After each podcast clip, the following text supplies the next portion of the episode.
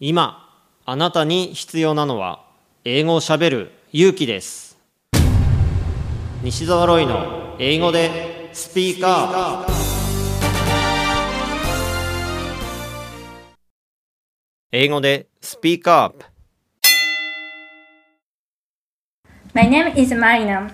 I'm working as a translation coordinator in a translation company in charge of the French language.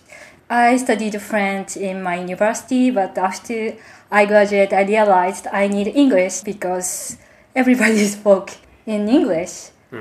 Even in the French company or even in France, I met a lot of people there, or people speak English, and uh, my ability was not enough. So after I graduated my university, I decided to go to the States, in the States, to work.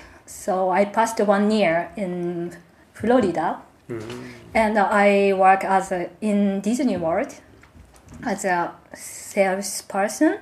There, there is a Japanese pavilion, and we introduce Japanese stuff like Pokemon or Hello Kitty goods or the other things. And uh, at the time, I didn't have so much good English ability, but uh, when I tried to explain the things, the American people and the, the others, foreigners, uh, were waited for me to understand. So What, what do you think Japanese people lack? Japanese people have enough skill to speak in English, and a lot of people has uh, much vocabulary, but they just uh, hesitate to speak, and they hesitate just because they they thought like they they needed to speak in a really good English. I don't know what is a good English, but it's a Maybe. good Maybe perfect English. yeah. But uh, it's not the things that you need because I heard a lot of English, Spanish, English. There are these foreigners spoke a lot of English, but they speak in a different way, and that's okay because people understand.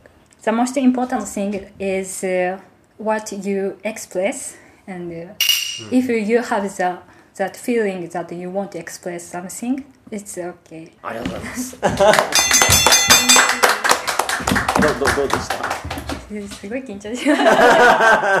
でも楽しいですね。英語で話してやっぱいろんな人に出会えるのが本当に楽しくていいなと思います、メタボだとモテないからランニングしてダイエットしてるんだよね。